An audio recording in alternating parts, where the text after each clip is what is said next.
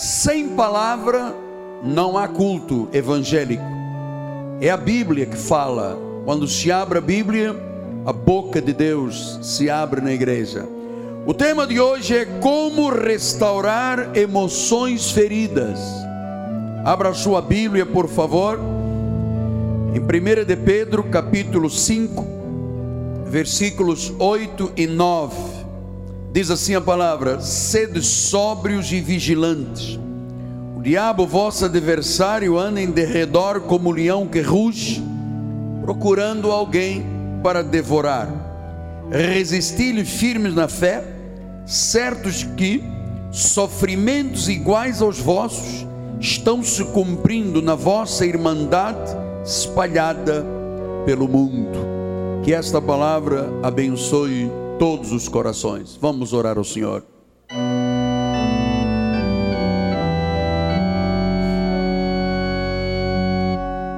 Pai amado, a quem eu amo tanto, Deus. Pai bendito, a quem eu tanto abençoo. Vivo e verdadeiro, com quem eu tenho comunhão, falo, ouço Deus real. E neste momento, Deus tão importante para a história da igreja e a vida de centenas, quizás milhares de pessoas. Esta palavra não está algemada, ela tem que correr. A graça de Deus tem que correr e nós vamos fazê-la correr agora, Senhor, pela internet, pelo satélite, pelas rádios. Serão gravadas estas palavras, correrão por DVDs, por CDs, depois por literatura, porque há alguém, Senhor, que precisa de ouvir esta palavra, por causa da restauração, da restauração de emoções feridas. Fala-nos, ó Deus. Subo agora ao altar como apóstolo, mas também como médico da alma, em nome de Jesus. E os abados de Deus digam amém, amém e amém. Muito obrigado, meu amado bispo.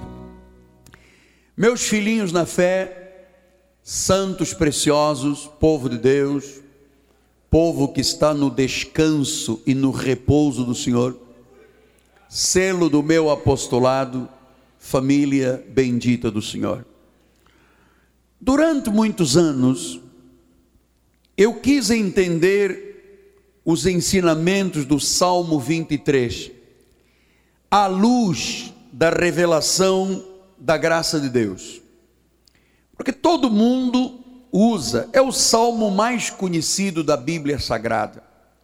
Todo mundo, praticamente no mundo espiritual, o sabe, decor e salteado. Mas eu queria que esta palavra de Davi se tornasse luz com a revelação da graça de Deus. Foi quando eu comecei a compreender que o Salmo 23, na realidade, é o antídoto para os problemas da vida. Então, hoje especificamente, nós vamos conhecer o antídoto para as emoções feridas.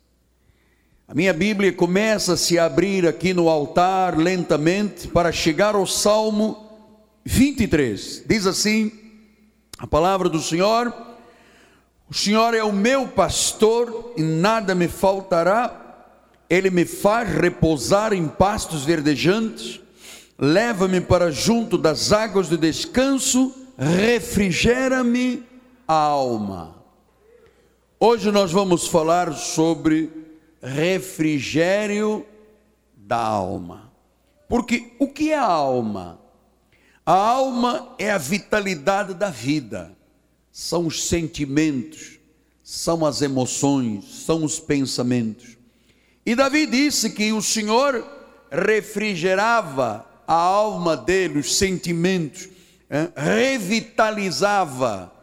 Então nós precisamos de entender como é que o Espírito Santo vai usar a graça de Deus para trazer vitalidade aos seus sentimentos, às suas emoções, vai trazer refrigério. Por que, que nós precisamos de entender isto? Porque periodicamente nós precisamos de refrigério, precisamos de restauração da alma, dos sentimentos, das emoções, porque a vida, o viver nesta terra, nos fere demais. Eu sei que para alguns dos irmãos, como para mim, a vida às vezes é demasiadamente pesada. Então nós precisamos de ver que há momentos de desencorajamento, de depressão, de desespero, de cansaço, de fatiga, fracassos, frustrações, temores, medos, coisas que às vezes vão gerando cicatrizes profundas. E às vezes o lixo das emoções do passado ainda constrange a nossa vida no presente. Então a alma, os sentimentos, as emoções vão sofrendo. Por isso, Davi disse: refrigera-me a alma. Então Deus quer refrigerar, Deus quer restaurar a alma de muitas pessoas esta manhã. Que, como eu estou dizendo, estão passando por desencorajamentos, por depressões, por desespero. Às vezes você tem um momento de luta, que lá dentro surge uma ferida, você perde a vontade de vir à igreja, perde a vontade de ter comunhão com as pessoas. É por isso que periodicamente Deus precisa de refrigerar, restaurar a alma. E existem três caminhos para isto acontecer. Para que a nossa alma, os nossos sentimentos e emoções estejam sempre com vitalidade, com vida, viçosos. Porque é muito triste ver uma pessoa depressiva, anos a fio, abúlica, cabisbaixa. Então Deus diz: Eu vou refrigerar a alma. Existem três formas de refrigerar, de restaurar uma alma aflita, cansada e sofrida. Primeiro, acabando com o sentimento de culpa. Segundo, liberando a alma de mágoas. Terceiro, ensinando a alma, os sentimentos e as emoções a amar de verdade. Estes são os caminhos que nós vamos estudar esta manhã. Porque quando uma pessoa está debaixo de um sentimento de culpa muito grande, ou vive persistentemente magoada, ou não sabe amar de verdade, esta pessoa fica uma pessoa instável. Ora está bem, ora está mal. Ora sorri, ora chora. Ora está no céu, ora está no inferno. Então vamos estudar. Em primeiro lugar, nós temos que entender que o Senhor Jesus Cristo já removeu qualquer culpa que possa ainda estar no coração de alguém. Jesus já removeu. A obra dele é completa. Ele faz uma obra no homem, no ser holístico. Deus trabalha com o espírito, Deus trabalha com o corpo, Deus trabalha com a alma. Ele não quer uma pessoa capenga, ele faz uma obra completa. Mas você sabe que às vezes as pessoas negam. Ah, eu não tenho culpa. Negam. Ou começam a racionalizar. Todos têm o mesmo problema, por que eu não? Ou então começam a acusar os outros. Eu sou assim porque meu pai, eu sou assim porque a minha avó, eu sou assim porque. Não.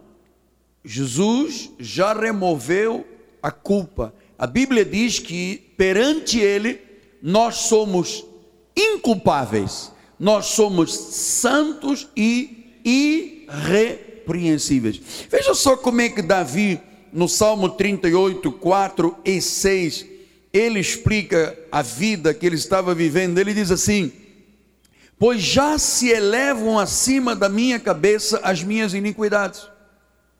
O Davi estava se sentindo culpado por causa de um erro que ele havia cometido.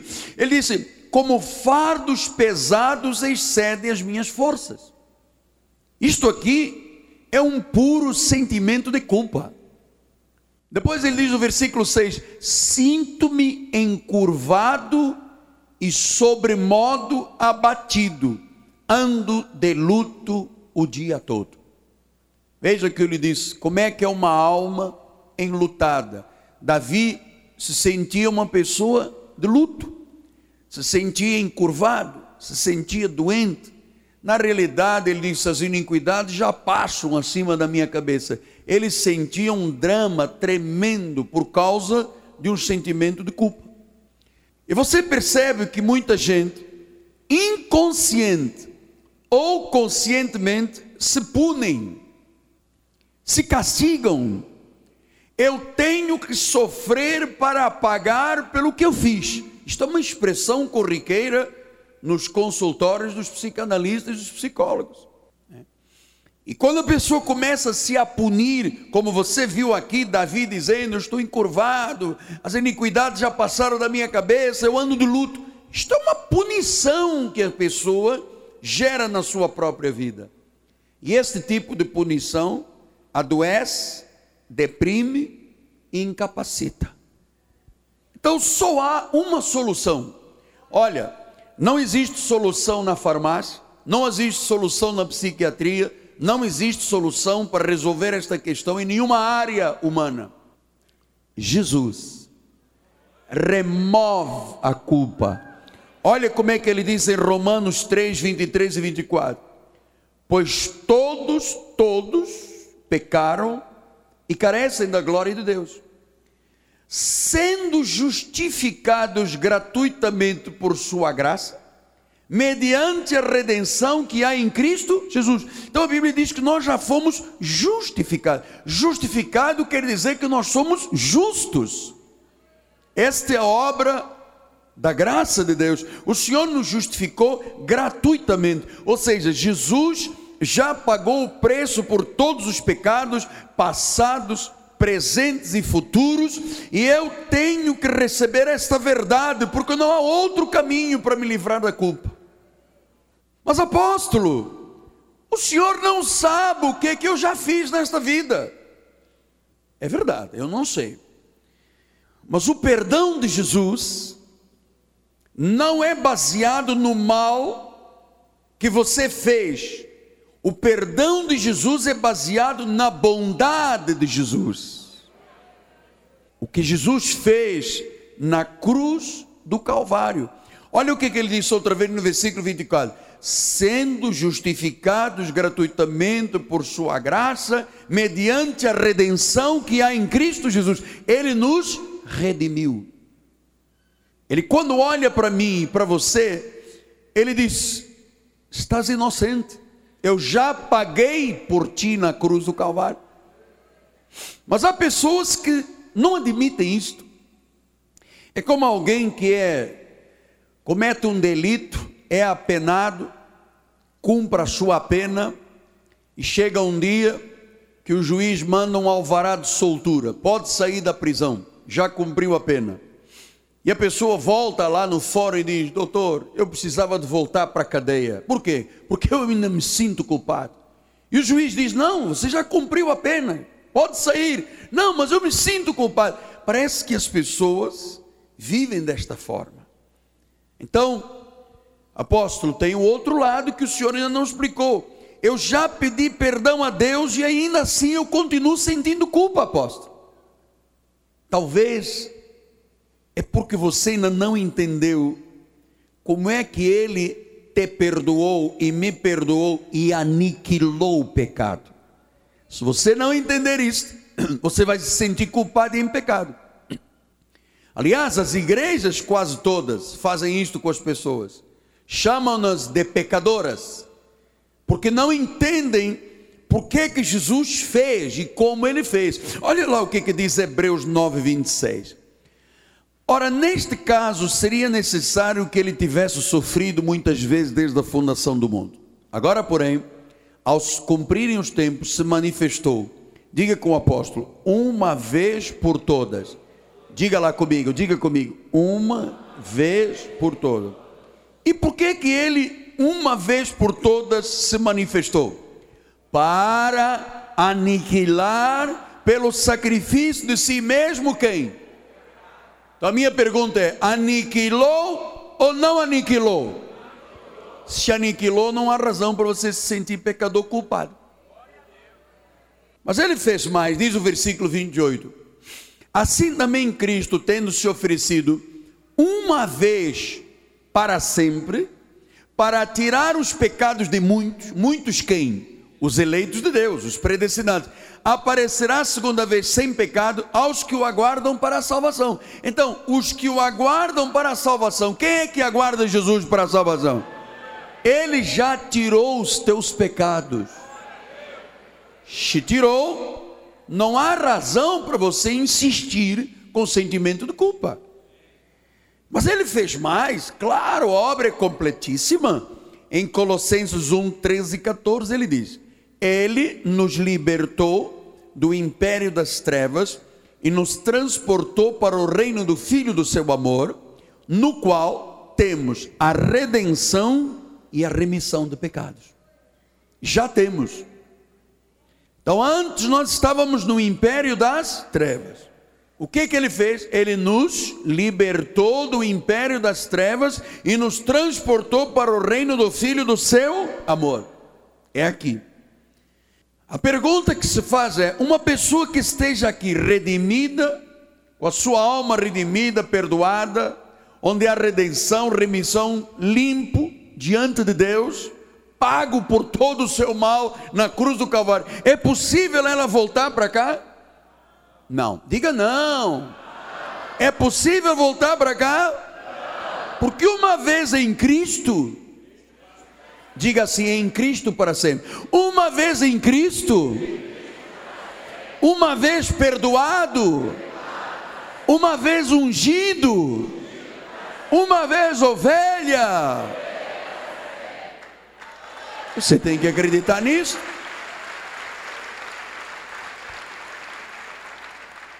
Então, esta, esta decisão de Jesus é incondicional.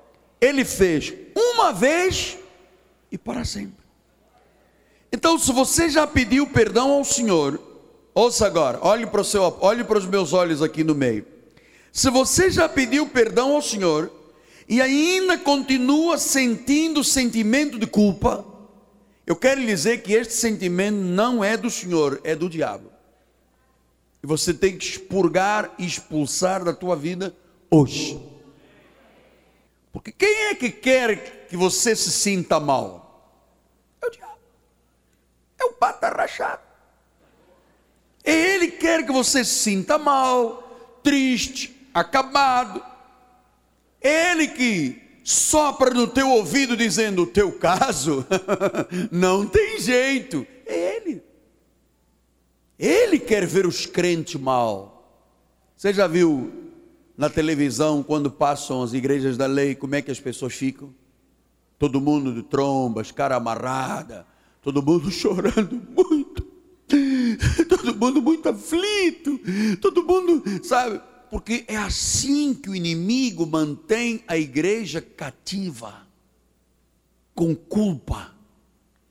Mas em Colossenses 2, 13 e 14 ele disse: e a vós outros que estáveis mortos pelas vossas transgressões e pela incircuncisão da vossa carne, vos deu vida juntamente com ele. Agora leia com o apóstolo: perdoando todos os quantos quantos delitos?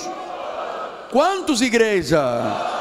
Todos os nossos delitos. Versículo 14 tendo cancelado o escrito da dívida que era contra nós e que constava de ordenanças, no, o qual nos era prejudicial, removeu inteiramente.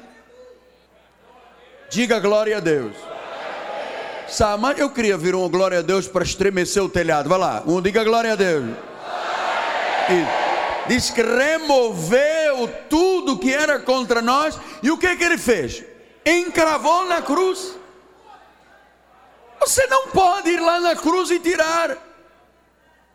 Está encravado na cruz. Então, quando o Senhor perdoa, Ele esquece. Nós perdoamos e não esquecemos. Eu te perdoo, passado 10 anos, mas você disse em 1314, em 1700, você. Nós perdoamos tudo, mas nunca esquecemos nada. Deus perdoa, esquece. Mesmo que você tente na hora da oração do Senhor, tu te lembras? E Deus diz: Cara, não me lembro de nada. Não te lembras, Deus. O senhor não se lembra daquela coisa que eu disse da minha sogra? Já te per... Da sogra? Oh, já te perdoei. Foi a primeira coisa que eu te perdoei. Logo da sogra. Você quer arranjar um problema grave de vida com problema com a sogra? Ele perdoa e esquece. Você sabe por quê? Porque ele diz assim: tudo foi. Imagina Deus querendo mexer nas tuas feridas, para arranhar feridas. Deus não faz isso. O Deus da Bíblia Sagrada perdoa e esquece. Perdoa e esquece. Hebreus 9, 12 e 14 e 15 diz isto. Não por meio de sangue de bodes e de bezerros, mas pelo seu próprio sangue, entrou no Santo dos Santos uma vez por todas, tendo obtido o que? Eterna redenção. Muito mais o sangue de Cristo, que pelo Espírito eterno a si mesmo se ofereceu sem mácula, purificará a nossa consciência de obras mortas para servirmos ao Deus vivo.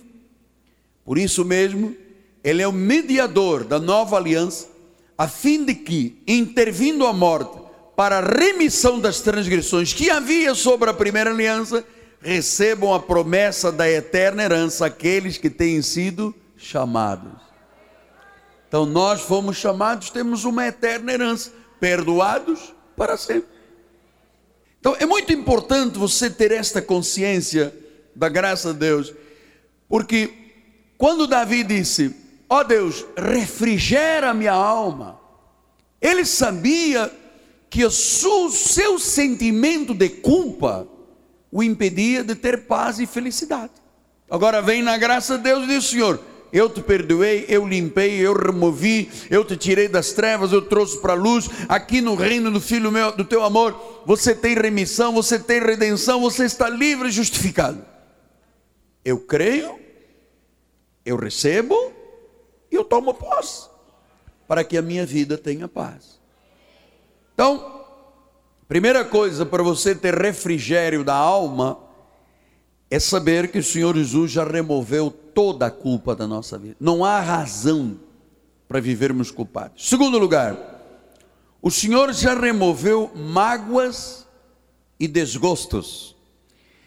Olha, há pessoas que conseguem viver às vezes anos e anos com mágoas.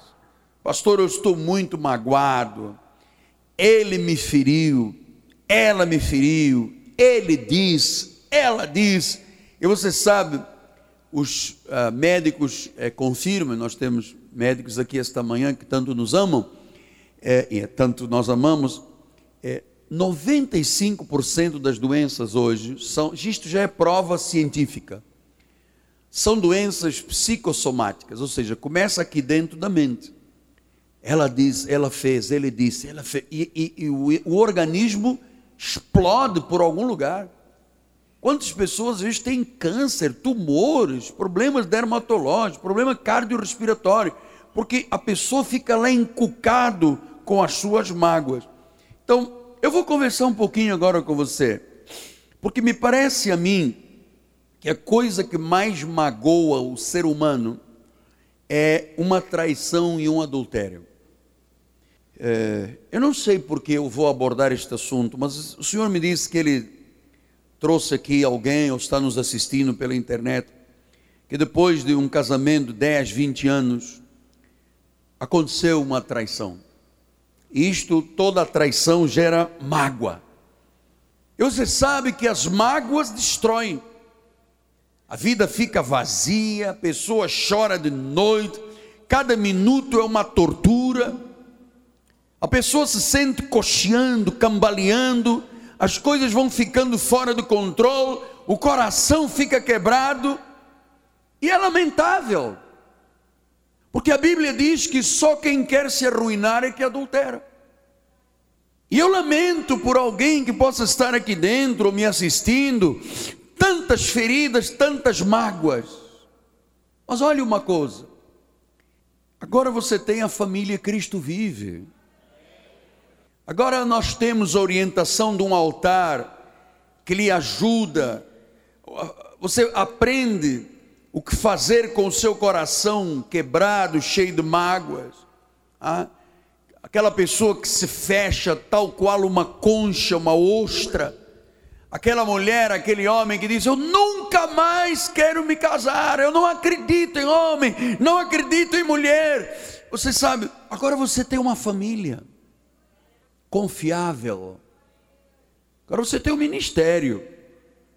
Não é para você carregar mais esse fardo na tua vida.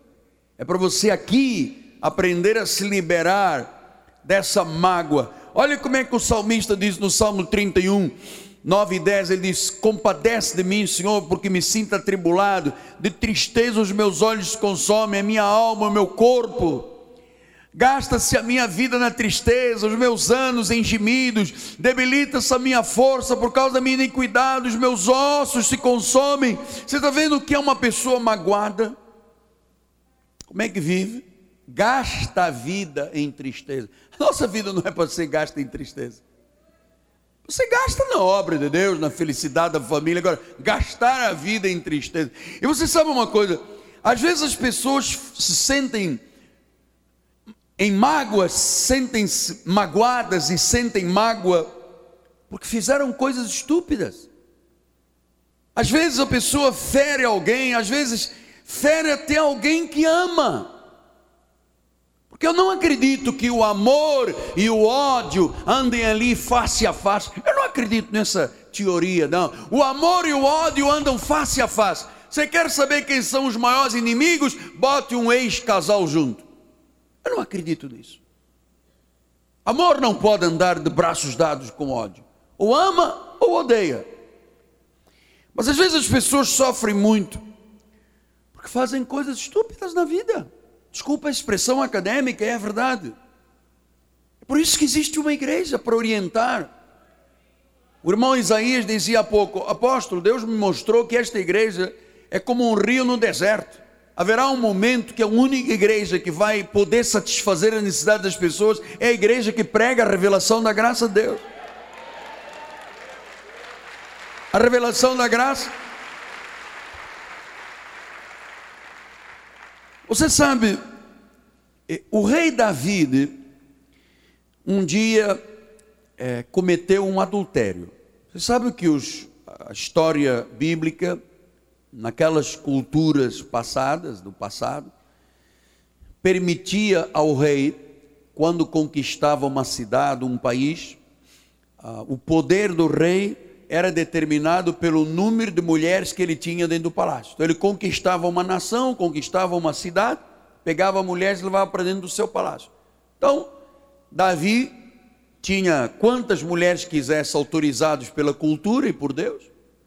Mas um dia no palácio, olhou uma mulher que estava no jardim e se apaixonou e cometeu um adultério com Batseba.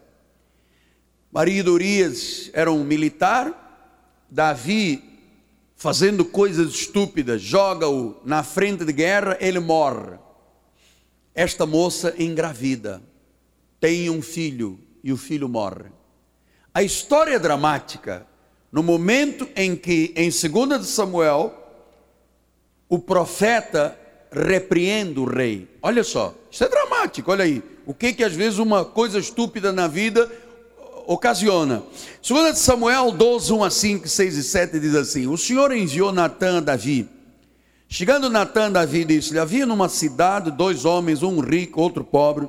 Tinham rico ovelhas e gado em grande número Mas o pobre não tinha coisa nenhuma, senão uma cordeirinha que comprara e criara, e que em sua casa crescera junto com os seus filhos, comiam do seu bocado, do seu copo bebia, dormia nos seus braços e a tinha como filha. Vindo viajante ao homem rico, não quiseste tomar das suas ovelhas do gado para dar de comer ao viajante que viera ele. Mas tomou a cordeirinha do homem pobre e a preparou para que o homem lhe havia para para o homem que lhe havia chegado.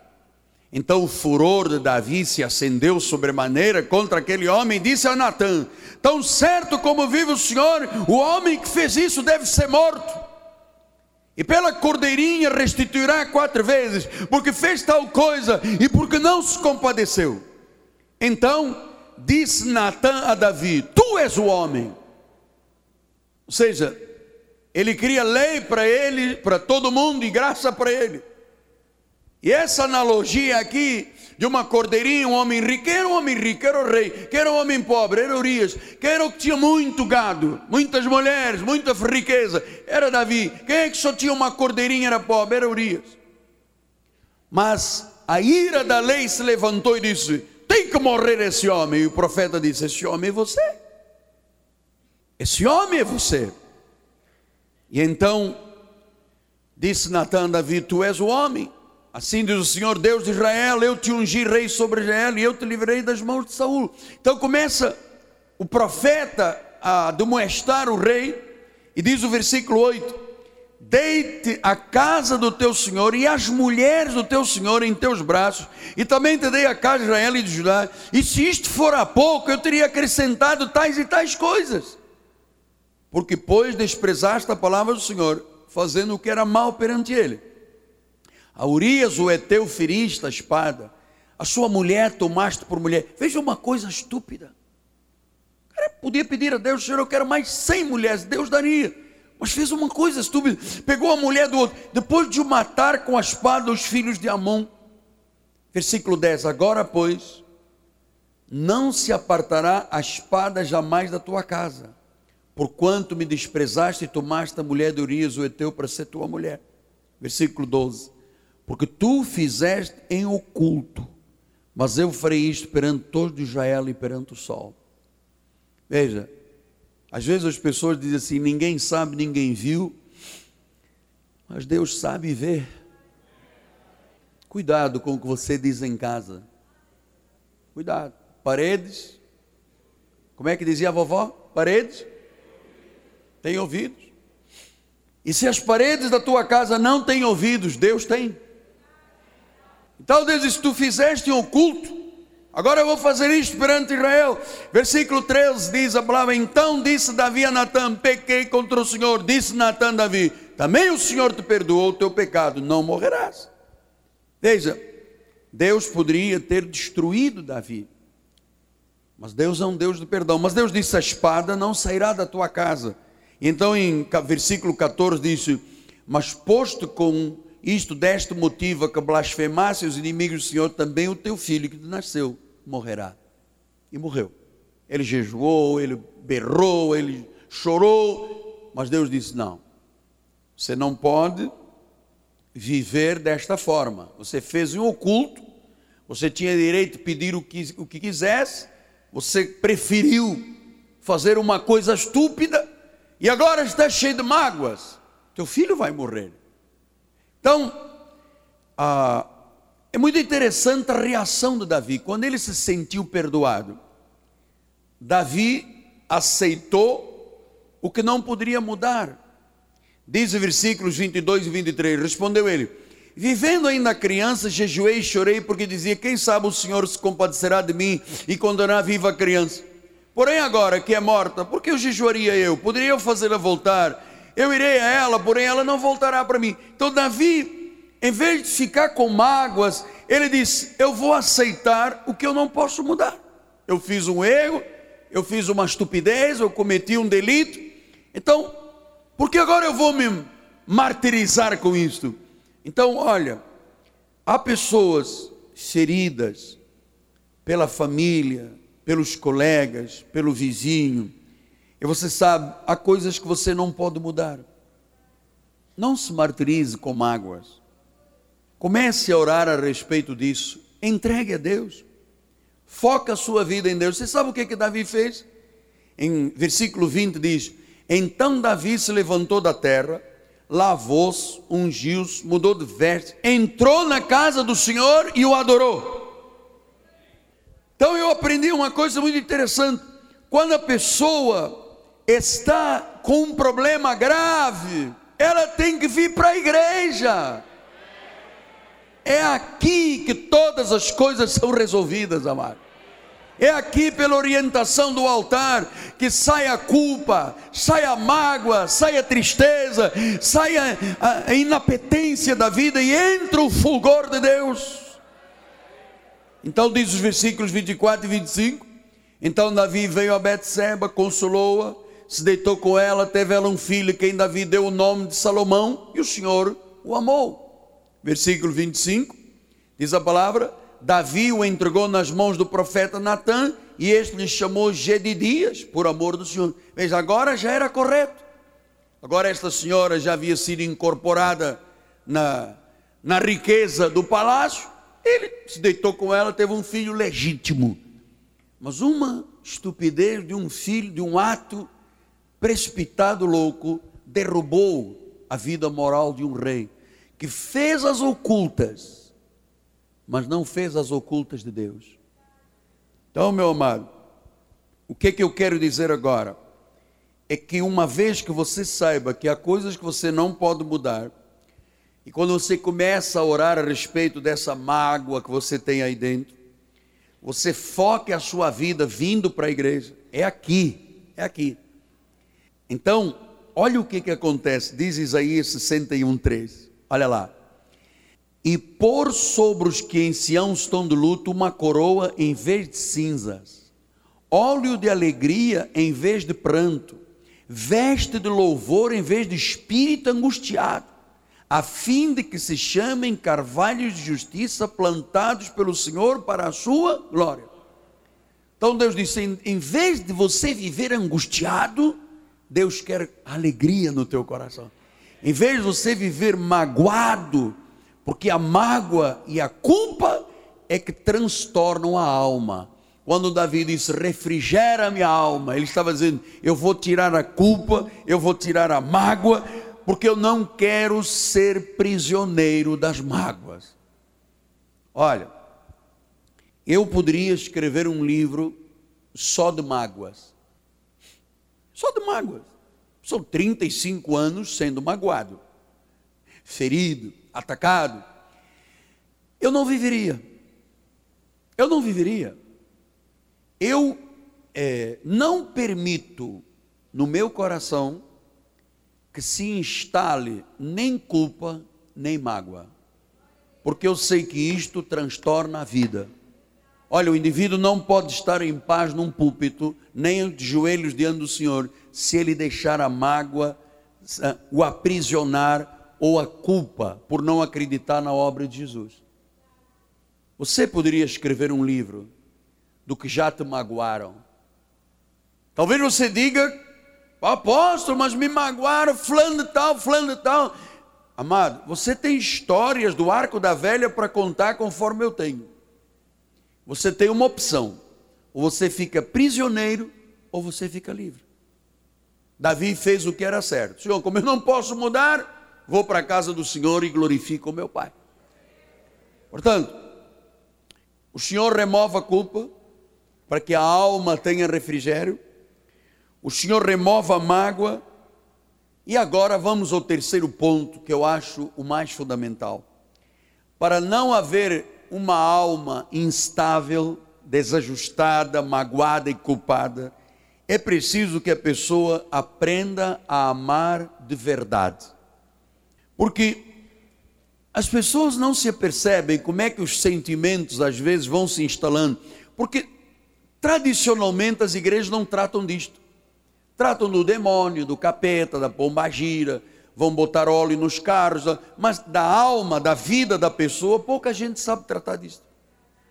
Olha como é que Jó disse em Jó 5,2: A ira do louco destrói, o zelo, o ciúme do tolo mata. Então, uma pessoa que vive irada, é destruída pela sua própria ira. Uma pessoa que vive ciumenta, isto vai matar a pessoa.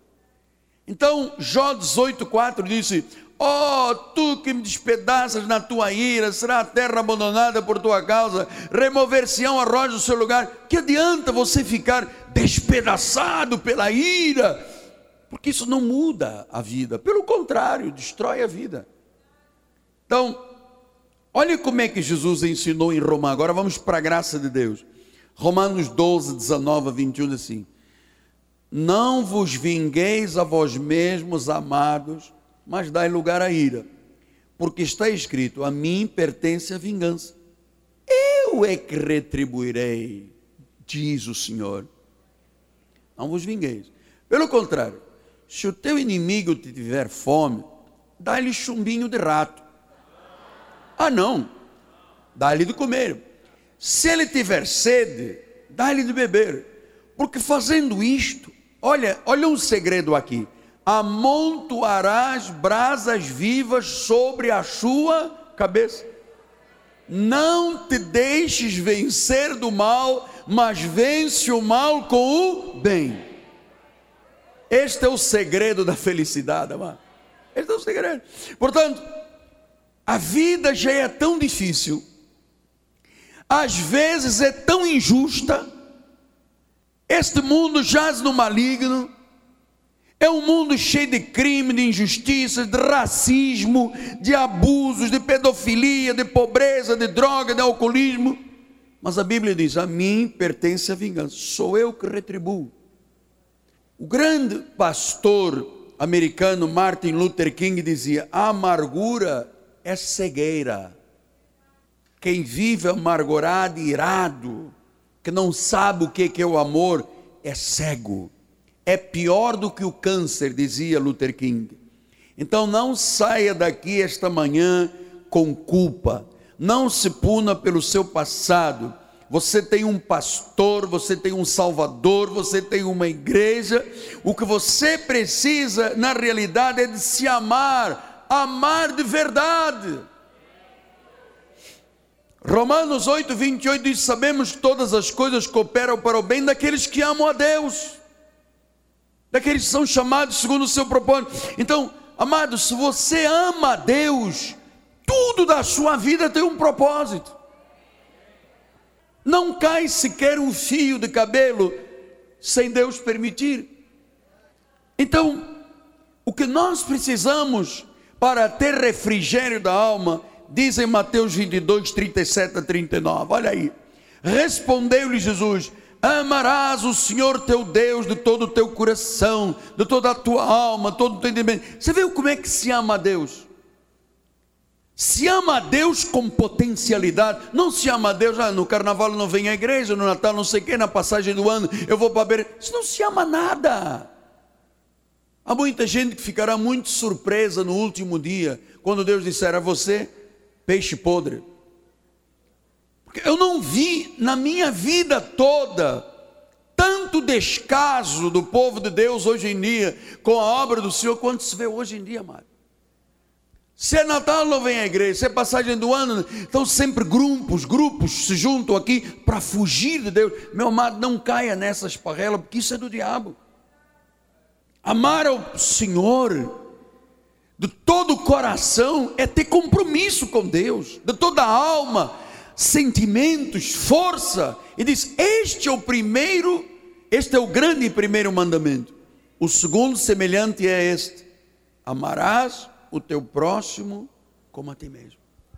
Portanto, eu estou mostrando aqui o que, que é amar de verdade para não ter culpa, mágoas e a alma instável e como vive a sociedade aí fora.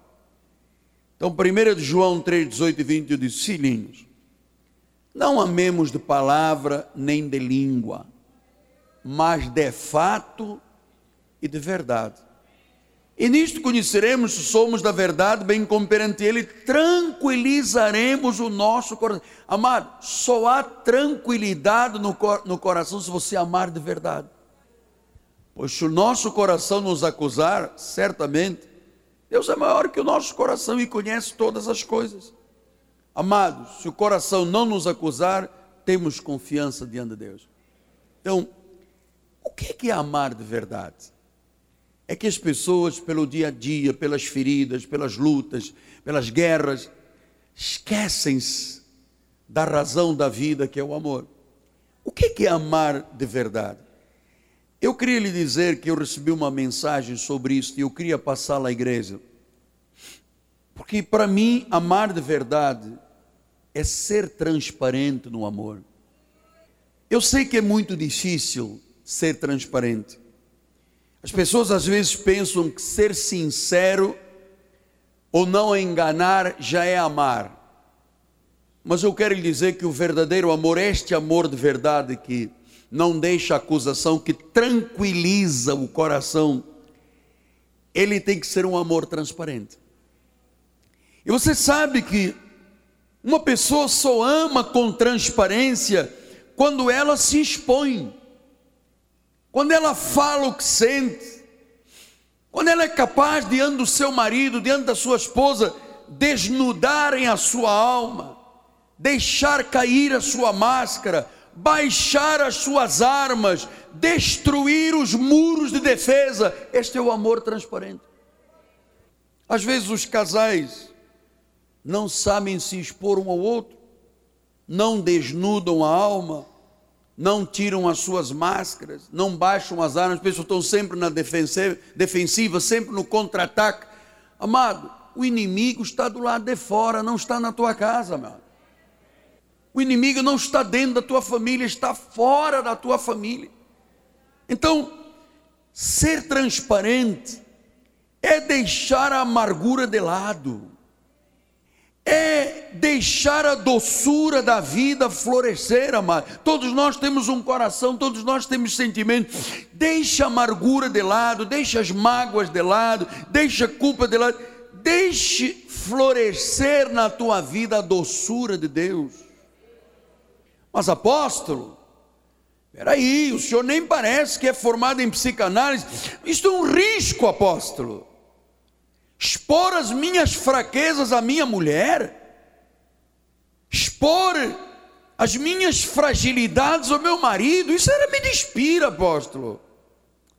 Meu amado, ou você é transparente e ama de verdade, ou você não ama e sofre viver com máscara nos distancia de quem nós somos e até do próximo.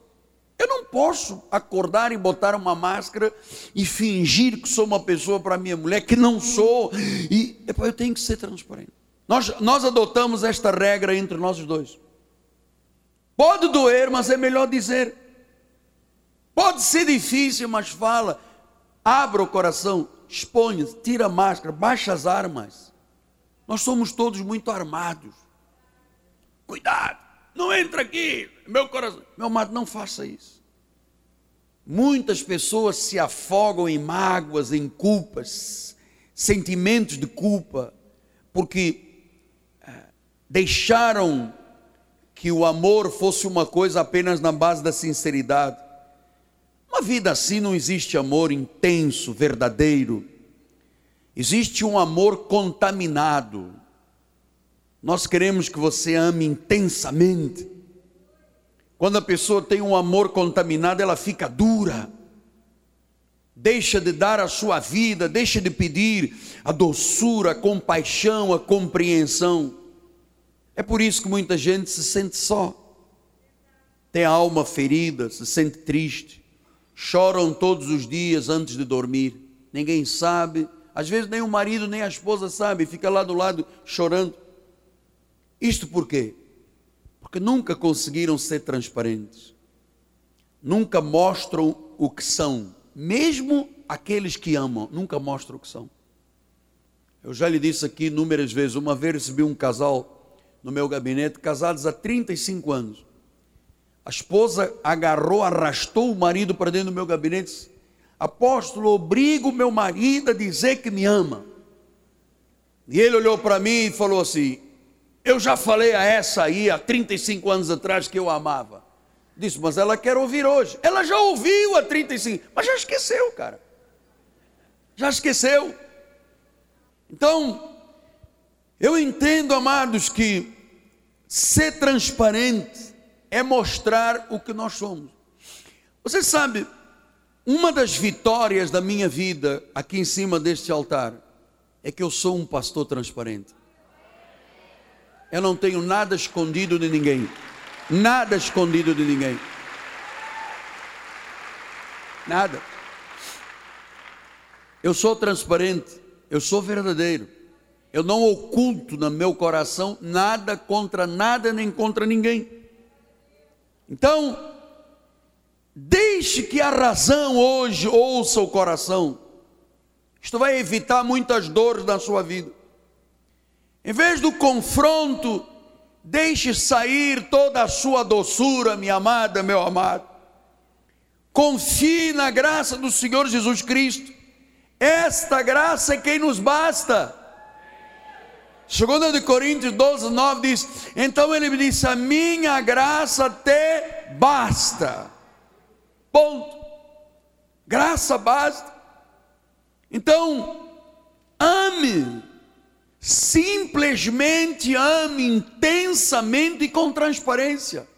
Meu amado, não existe qualquer possibilidade de uma pessoa ter refrigério da alma se não amar com transparência. Pastor, mas como é que eu vou dizer à minha mulher que eu tenho uma fraqueza? Ah, é? Você vai ocultar o resto da vida? Às vezes as pessoas andam 10, 20, 30 anos um lado do outro e dizem: Eu não conheço esse aí. Eu não conheço essa aí. 30 anos ao lado do outro e não se conhece. Então, ser transparente tem um preço. É o preço da verdade.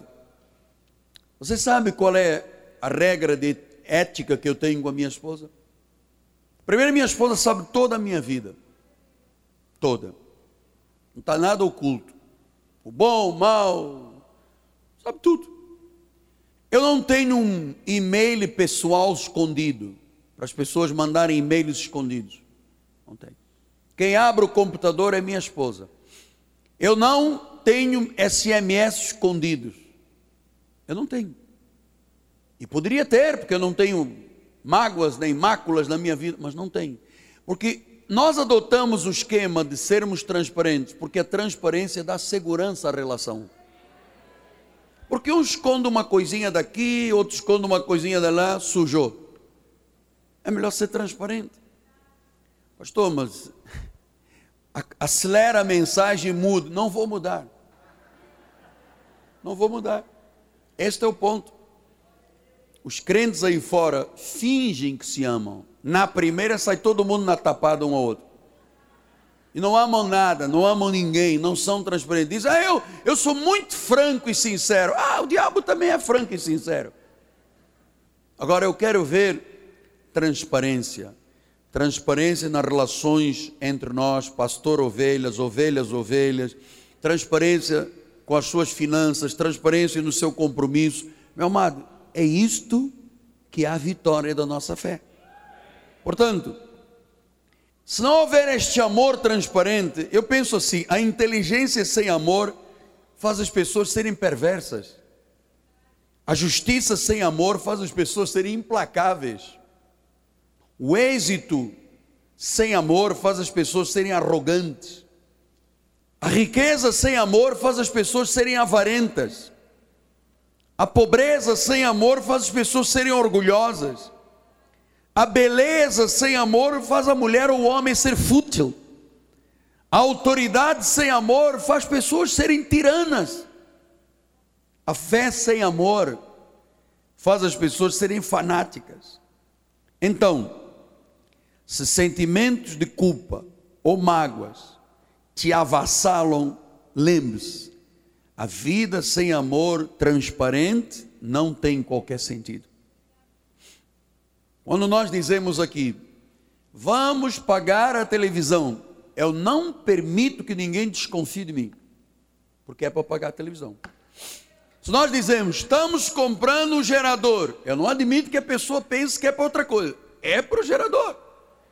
Nós vamos entrar numa rede nacional, nós vamos entrar em rede nacional porque eu ajo com transparência. Pastor, o senhor não permita aqui, que tal, não permito nada. Porque ou nós neste ministério somos o diferencial, o meu amado, não há jeito para o mundo. Ou é a graça o diferencial, ou nós somos iguais aos outros, Maria vai com as outras. Então, amado, ouça, ouça, meu amado, especialmente você que já tem cabeça branca.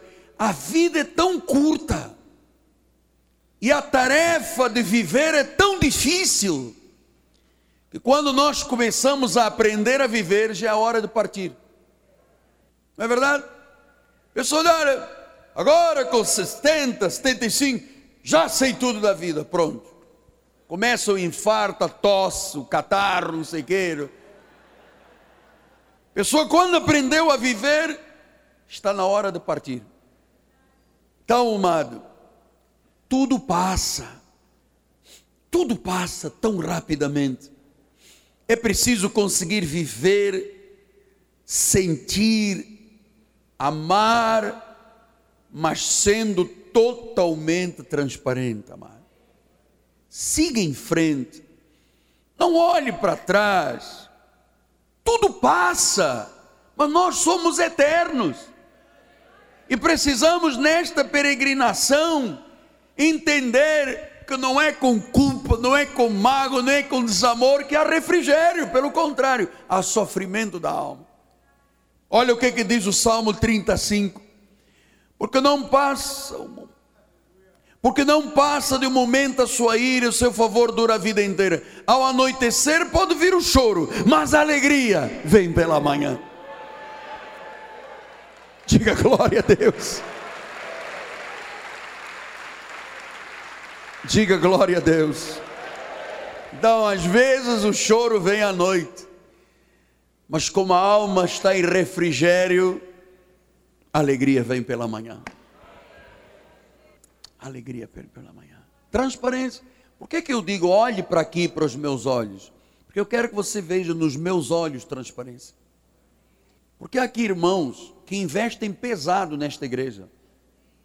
Não é um real nem dois. Tem gente aqui que dá 10, 20, 30 mil. E é preciso que as pessoas saibam. Por que, que eu pedi para fazer um púlpito de acrílico transparente? Eu podia botar aqui de granito, de madeira, com uma cruz e uma pomba mergulhando e tal, cheio de sangue. Não, eu disse, eu quero transparência, eu quero acrílico, para todo mundo ver tudo aqui na igreja. Porque às vezes o choro vem pela noite, mas pela manhã vem alegria. Vem alegria.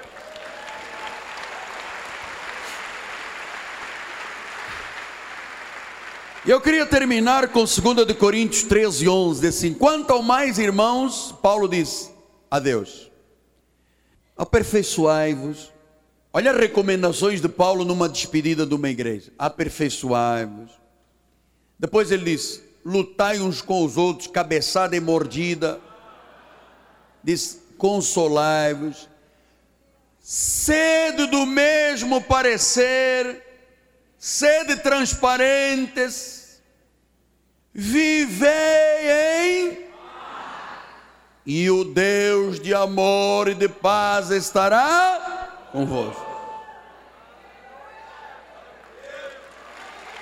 Isso se chama transparência. Isso se chama amor. Então vamos ler juntos, vamos ler com o pastor, vamos lá. Quanto mais irmãos, a Deus, aperfeiçoai-vos, consolai-vos, sede do mesmo parecer, vivei em paz. Para um pouquinho, diga outra vez em paz, mas longo assim, paz. Vivei em paz. E o Deus de amor que vê tudo, o Deus de amor que vê tudo, e de paz estará convosco. Vai, apóstolo, esta é a vida que eu quero.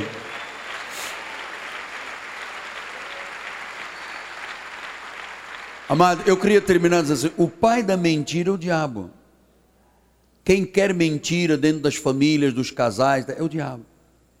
Que é para você mentir hoje, depois tem que mentir amanhã para cobrir a mentira de ontem, depois mente depois para cobrir a de ontem, de ontem, de ontem. E você sabe, a mentira é um problema espiritual e social. É um caos. O pai da mentira se chama o diabo. E crônico. É crônico. Mas quando você é transparente e fala a verdade, e diz a verdade, e ama de verdade, e tira a mágoa, e tira a culpa, ui, aí o que disse o David, disse e tinha razão, refrigera minha alma, revitaliza meu Deus, e Deus disse, olha, vivei com o mesmo parecer, vivei em paz, consolai-vos uns aos outros, e o Deus da paz estará convosco. Pastor, e se nós não andarmos dentro desta transparência aqui, o Deus da paz vai dizer o quê? Tchau e bênção. Arrivederci. Eu quero muito que você ame a Deus de verdade. Que você ame ao próximo de verdade. Sabe? Quando um casal se ama com transparência, quando ovelhas amam com transparência, quando o pastor ama com transparência, gente, o Deus de amor e de paz está conosco. Está conosco. Refrigera minha alma. Curva sua cabeça. Ó oh Deus Todo-Poderoso, Senhor de senhores e Rei de reis, Alguns aqui esta manhã, Senhor, chegaram exatamente atormentados por esses problemas de culpa, mágoas, desamores. E há pessoas que estão cocheando entre dois pensamentos, Pai, cambaleando, não têm paz, não têm alegria, não têm sossego, deitam-se e não dormem, choram. Alegria nunca vem. Mas hoje as coisas mudaram, Pai. Porque tu é que sabes que pensamentos tens a nosso respeito.